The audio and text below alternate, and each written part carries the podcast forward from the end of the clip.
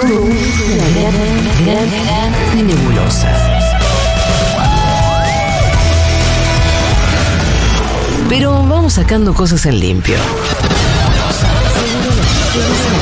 Seguro la Habana. Por equipos, individual, con pelota, con los pies, con las manos, sobre pasto, pileta, en colchoneta o en cemento. No importa cómo ni dónde. Si es deporte, nos lo cuenta Santi Lucía.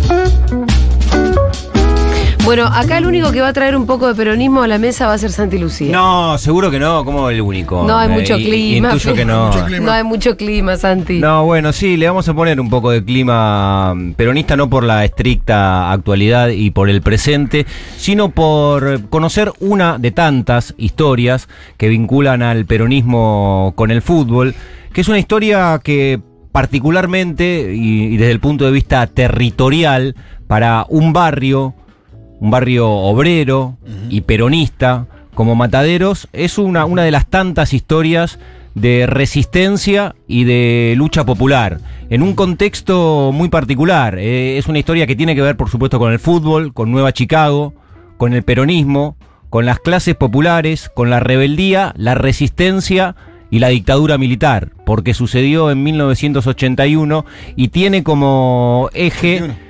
81. Sí, tiene como eje la, mm, la, marcha, el himno de- del peronismo que es eh, La marcha la, peronista. la marcha peronista, sin dudas. Narigón Julio, jefe de la barra brava de Chicago en esos años. Claro, la, barra en ese momento estaba bastante vinculada a Lorenzo Miguel, ¿no? claro. Este, en Era esa un época- caudillo de toda la zona Matadero, Lugano, el sur de la ciudad, inclusive Lorenzo Miguel en esos tiempos. Vamos a ir recorriendo la historia de hoy con, con algunos eh, audios que extraje de un documental que se llama Al Trote, porque mm, la historia tiene que ver con lo siguiente. 24 de octubre de 1981, Chicago jugaba un partido frente a Defensores de Belgrano. Y ese día, particularmente, eh, digo ese día porque habitualmente se cantaba la marcha peronista en la cancha de Chicago. Otra de las que suele aparecer y en forma sostenida la marcha peronista es en la cancha de Defensa y Justicia, en Florencio Varela. Son dos canchas donde habitualmente uno iba a ver partido de ascenso, este, y te digo que es trans- transversal históricamente, eh, por lo menos de que, voy a la cancha en los 90 hasta ahora, este, uno iba a ver a Chicago o a, Defensa y Justicia, y en un momento determinado se cantaba la marcha, este, y sigue sucediendo, de hecho, en algunos partidos de Chicago también del Halcón de Varela. Pero aquella tarde del 24 de octubre... De Como lo- la fiesta Fervor. Claro, Claro, a- absolutamente. parecido. Absolutamente. Eh, aquella tarde de- del 81 lo que tuvo de, per- eh, de particular, obviamente el contexto histórico, que la dictadura todavía estaba en, en- en el gobierno del, del país, y, y aquella tarde sucedió algo distinto, y es que hubo un contagio masivo de, toda la- de todo el público que había en la cancha de Nueva Chicago, y que después terminó en detenciones, con detenciones que el argumento que hubo para meter presos, de acuerdo a los diarios de la época, 49 personas, de acuerdo a los protagonistas, más de 300. La, Hablan de dos micros que pusieron en la puerta. no, bueno, pero Camiones, lo, de todo. lo particular de eso, no, es que lo llevaron al trote. Lo llevaron, lo, lleva- lo llevó la policía, lo- le- les hizo como un cerco y lo llevaron corriendo hasta la comisaría a los que terminaron detenidos. Por eso el documental, ganado. exactamente, por eso el documental se llama Mataderos al trote, porque por cantar la, man- la marcha detuvieron a más de 300 personas y lo hicieron justamente con esta particular eh, modalidad. Este no tenía vehículo suficiente, eso fue después lo poco que se pudo saber de la policía y lo llevó trotando de la cancha a la comisaría. Este vamos a empezar a recorrer eh, este, algunos testimonios, hay algunos cortes de audio que tienen que ver. El primero vamos a escuchar a Jorge Luis Paladino y a Jorge Caporale, que son hinchas de, de Nueva Chicago, que ellos dos estuvieron detenidos en aquel episodio, a Miguel Aquino, que también estuvo detenido, que era parte de la comisión directiva, a Mario Franceschini, que era el, entrenador de, de Nueva Es- Chicago. Es, es- es jugador de fútbol. y goleador también de- del equipo de Mataderos, y Enrique Margarucci, que era el secretario general del club en 1981. Todas esas voces en este primer corte de, de audio van a ir explicando de qué se trató este, aquel episodio ya mítico para la gente de Mataderos de Nueva Chicago, cuando los metieron preso por cantar la marcha. En pleno proceso militar, la hinchada de Chicago le mojó la oreja al proceso, digamos, ¿no? Eso fue el 24 de octubre de 1981.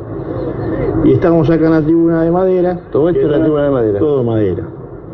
Toda la gente de Chicago, mucha gente, estaba para salir campeón. Partido con Defensor de Belgrano.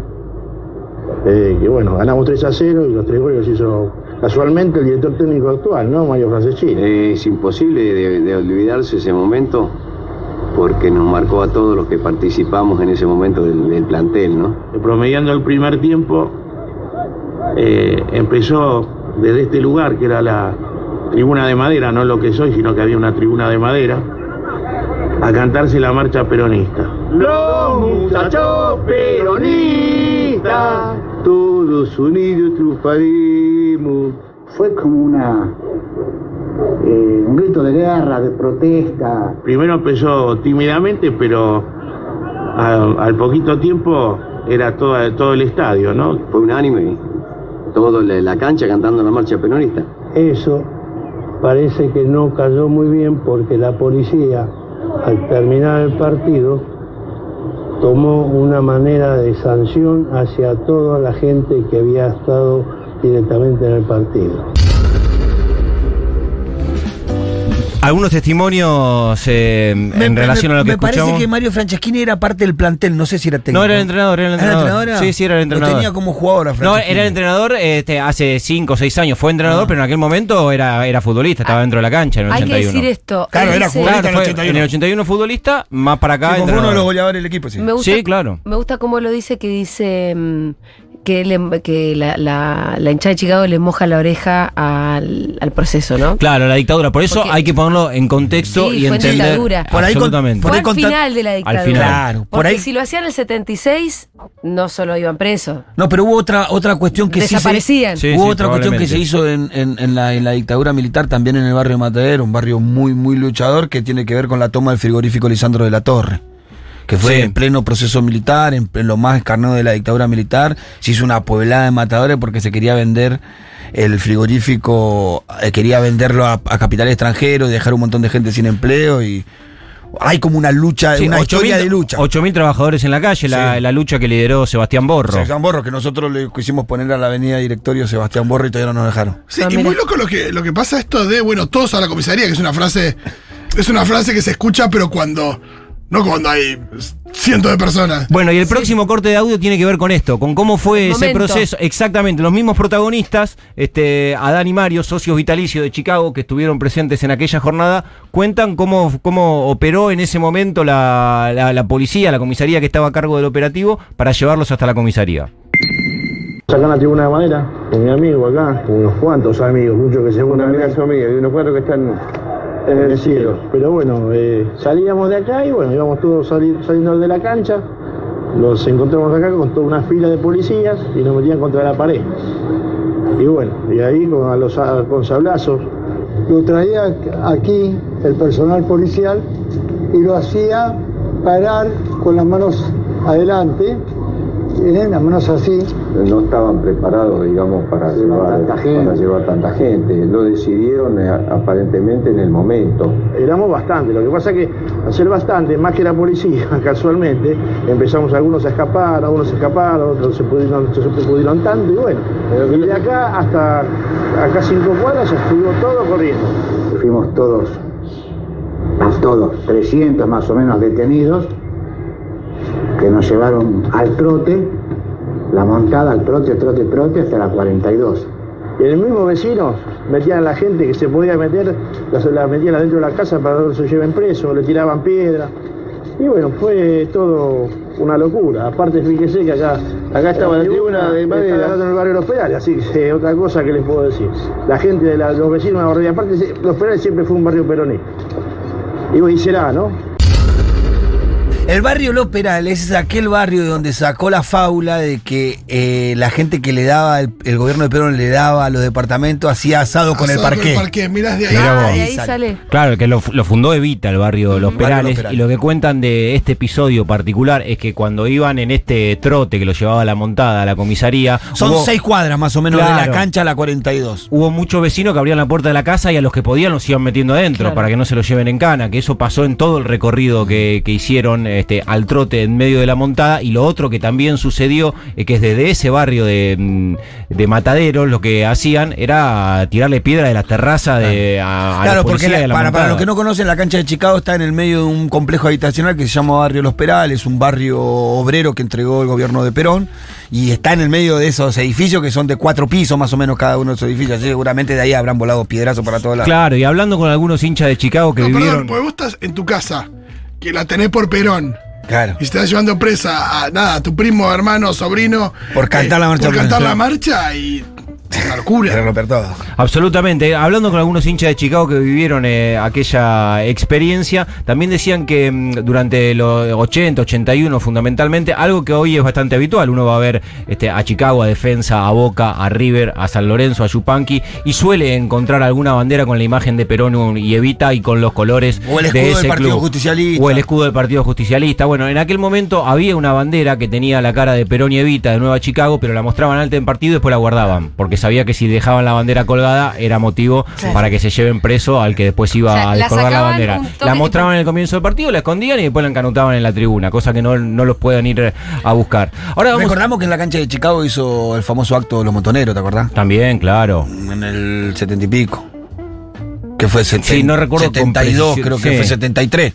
73, 73, 74 hicieron el acto Ah, en la cancha de Chicago. especialmente Todos los montoneros. misma, claro. El acto de montonero fue en la cancha de Chicago. Está el famoso discurso de Firmenita ahí en el, Claro. en el coso, atrás de la tribuna de Chicago de madera. todo. El audio que viene eh, eh, ti- tiene también un, un valor muy, muy puntual porque vamos a escuchar a quien era el presidente de Chicago en 1981, el escribano Jorge de Paoli, De Paoli. que la situación que tiene que Es vivir... el padre del, del, Creo que es tío, tío, del, ¿no? del entrenador de Barraca Central, que fue jugador de Chicago además Claro. y relator de fútbol, Rodolfo de Paoli.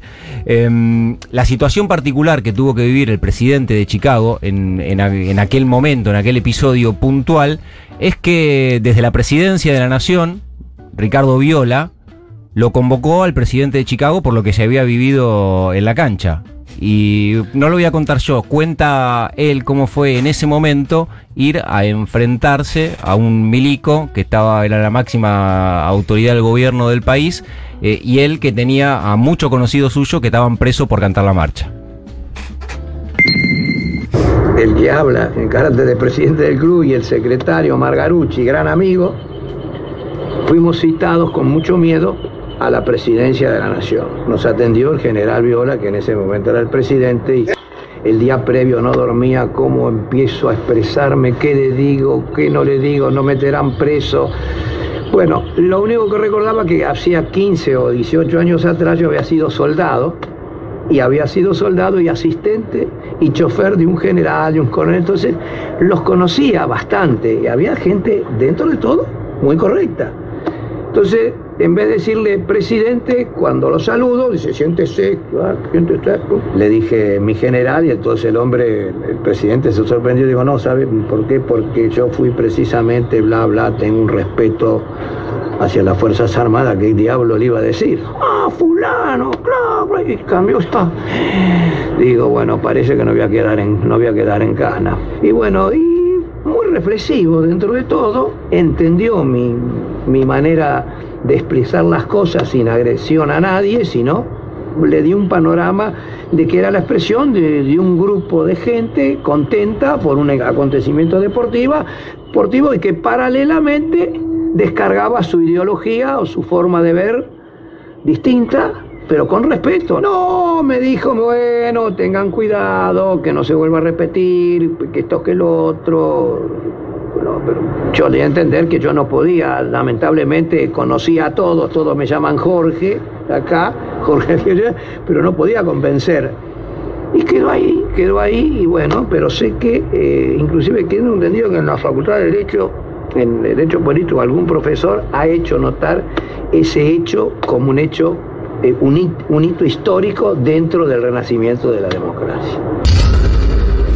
Bueno, ahí poniéndole un poco de contexto histórico también, ¿no? Lo que decías hace un ratito, Julita, que evidentemente el 24 de octubre del 81 era también eh, una situación para, para todos aquellos que estaban en, en, eh, en la militancia distinta a los últimos años de los 70, ¿no? Y que aquellas detenciones terminaron en algo que hoy casi que lo contamos con, como una historia. No para quitarle épica, porque No, por estaban en plena dictadura. Absolutamente. Pero no, la verdad que sabemos que no, no es la misma dictadura que la del 76, No, absolutamente la 77, posición ¿no? del chabón, ¿no? Presidente de Chicago y de repente te llama un milico sabiendo, obviamente, por la militancia, por lo que se movía en el barrio, qué es lo que estaba sucediendo y que de repente te tenés que ir a sentar a la Casa Rosada. Dicen que en esa época, justamente en el 81, fue Viola quien también llamó a algunos músicos y se entrevistó y que de ahí surgió Encuentro con el Diablo de, de Charlie.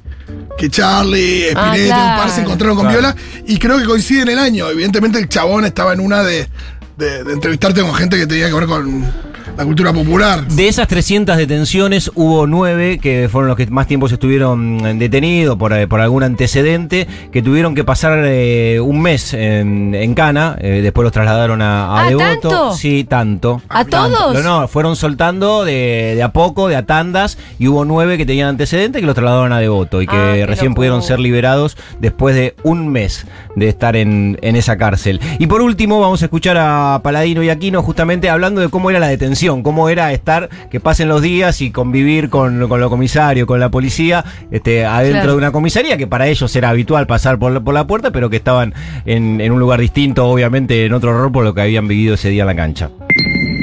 Cuatro dirigentes y cinco amigazos míos que algunos están en el cielo y algunos viven. Pasamos una semana adentro, este, nadie se metía con nosotros porque éramos nueve, nos habíamos abroquelado de alguna manera para que no hubiera conflicto con los demás infractores que estaban detenidos. Porque la policía los cargaba, eso pensaban que nos cargaban, nosotros nos reíamos, nosotros nos cargábamos a eso. Decía, ¿por qué? Y si vos sabés por qué, la marcha peronista, ¿qué? ¿La cantamos? Sí, le cantamos la marcha de los muchachos. Y la cantamos media hora, 40 minutos, y se, se, quedaron, se cruzaban de brazos y decían, bueno, bate, y seguíamos cantando, cantando, cantando, cantando. Y algunos salieron antes porque pusieron un abogado y salieron un miércoles, dos o tres muchachos. Yo salí un viernes y hay otros muchachos que se quedaron 30 días, ya tenían a lo mejor algún tipo de antecedente. Bueno, así eran los días, ¿no? Estar adentro de esa comisaría donde los habían metido en cana por cantar la marcha y que hacían todos los días. eh, Cantaban can- la marcha. Le cantaban la marcha. y la sostenían 30, 40 minutos y los policías lo miraban y se reían, no podían hacer otra cosa. Claro, ahora qué te voy a hacer. te voy a Bueno, hacer? te pod- los podrían cagar a Sí, palos. sí, pero- no, pero estaba en plena decadencia la, la- la dictadura, como vos Sí, decís, ahí sí. no estaban tan, con tanto margen. Santi, gracias por traer un poco de peronismo a esta mesa en el Día de la Lealtad. No, pero por favor, eh, es- Decíamos que falta un poco de clima, o está por lo Sí, menos. sí, puede, puede, puede ser, y estas cuestiones que tienen que ver, güey, mm, nada, con un fenómeno popular como ningún otro en la historia de nuestro país, que es el peronismo. Y la hinchada de Chicago es particularmente. Sí, Es la misma hinchada que puso una bandera de Bin Laden. También, es verdad. Ah, no, son bueno. loquitos. Sí, tiene, un par de hitos la Después del hinchada. 2001 colgaba una bandera de todo, Sí. creo que todo el 2001 y todo el 2002 tenía una bandera, una bandera de Bin Laden en, la, en el alambrado. Sí, es muy ¿por. ¿Qué? Sí. De Perón y al lado de la de Bin La de Laden Bin estaba. Laden, Era sí. Perón y Bin Laden, así Sí. estaban los dos. En la- le, volteó Torre a los Yankees Sí, y ya sí, está. sí, y- sí. Antiimperialistas son los de Chicago. También, de, de hecho, eh, a propósito de este episodio del 81, en, en varias paredes de, de mataderos, y esto seguramente muchos oyentes lo podrán eh, decir, eh, hay, mu- hay muchas referencias. Es un barrio que artísticamente eh, le dedica pintadas este, a, a momentos particulares Sí. de la historia, y este evidentemente fue uno, y en más de una esquina uno se encuentra referencias a aquel episodio que les tocó vivir a la hinchada de Chicago. Ahí Fito me está mostrando la foto de la. Yo me imagino al muñeco haciendo la haciendo el trapo con Sí, la cara de. Bin Laden, la foto a ver cómo se. Aparte, ¿cómo saliste a la conclusión? Che, vamos a bancarlo a Bin Laden. No, no, no, ¿Cómo no. llegaste a esta conclusión? Quiero saber. ¿Cuál fue el debate que te llevó a esta conclusión? La reunión en la que se claro. decidió Acá como tengo, hinchada. acá tengo el epígrafe de la foto de Nolé, cuando se publicó la foto por primera vez de la bandera de Bin Laden al lado de la de Perón. Fijaron posición. Los hinchas de Chicago colocaron en el alambrado una bandera con la cara del terrorista Ay, saudí. Osama Bin Laden, al lado de una con el rostro de Perón. El trapo estuvo ahí en el primer tiempo y en el segundo. Los hinchas se lo pasaron de mano en mano y también quemaron una bandera de Estados Unidos. Ahí está, la completita. se la- Pero hay alguien, es que la conducción de esa hinchada. Yo te puedo decir que es una de las hinchadas más cachivache que vos hayas conocido en la, en la República Argentina. No tiene nada de orden. Yo no sé cómo estos muchachos llegan a esas conclusiones. Porque de verdad, vos tenés en la hinchada de Chicago todas las villas desde el kilómetro 43 para Sí. acá. Todas las villas que te cruces en el camino son todas hinchas de Chicago. Y los sábados vienen todos de allá, arrancando tomando vino como a las 9 de la mañana, te caen a las 5 de la tarde todo en la cancha. Así que mucha coherencia. En ese momento no hay, por eso me, me sorprende a mí. Quiero saber cómo fue esa conclusión, cómo llegaron a esa conclusión. Hay algo muy lindo de la bandera, es que Bin Laden está. por acá, de- muchacho. Bin Laden está en blanco y negro. Hay algo muy bueno que Bin Laden está en blanco y negro, pero tiene un gorrito de Chicago. Claro. Y acá veo un tuit de hace menos tiempo, de hace un año, que dice loco y arroban a Chicago, ganen un partido viejo, háganlo por Bin Laden. No, espectacular, qué lindo. No, Alguna no me canción acordaba de debe tener. bandera. Alguna canción por ahí tiene. Sí, tiene- tiene- tiene- debe tener seguro. La, la más, la más clásica de Chicago es justamente Matadero, Matadero, que con, la, con el tono de la marcha peronista. Sí, claro. Matadero, Matadero. Absolutamente. Matadero, No, pero. Siempre cantan eso. Un barrio hermoso, distinto a cualquier otro barrio Yo de la ahí. ciudad. No tiene ningún tipo de analogía a nada. Matadero, por lo que es eh, la historia del barrio, y no solamente la que está vinculada a la lucha popular. Nueva Chicago se llama el obrera. club. Nueva Chicago se llama el club porque a Matadero se le decía la pequeña Chicago por la comparación de la- los frigoríficos del- de, de la ciudad de Chicago y los frigoríficos Sí. de Matadero. Y hasta- hasta el nombre por del eso se le estadio. puso, se le puso a- al club Nueva Chicago Claro. eh, en, en nombre de una ciudad de Estados Unidos. Paradójicamente después salen a poner la bandera Claro. de Bin Laden Una y quemar la, la bandera de Estados Unidos. Una locura. Hasta el nombre del estadio hicieron muy bien en ponerle República de Matadero. No podía ser de otra manera. Gracias, Santi Lucía. Hasta el lunes.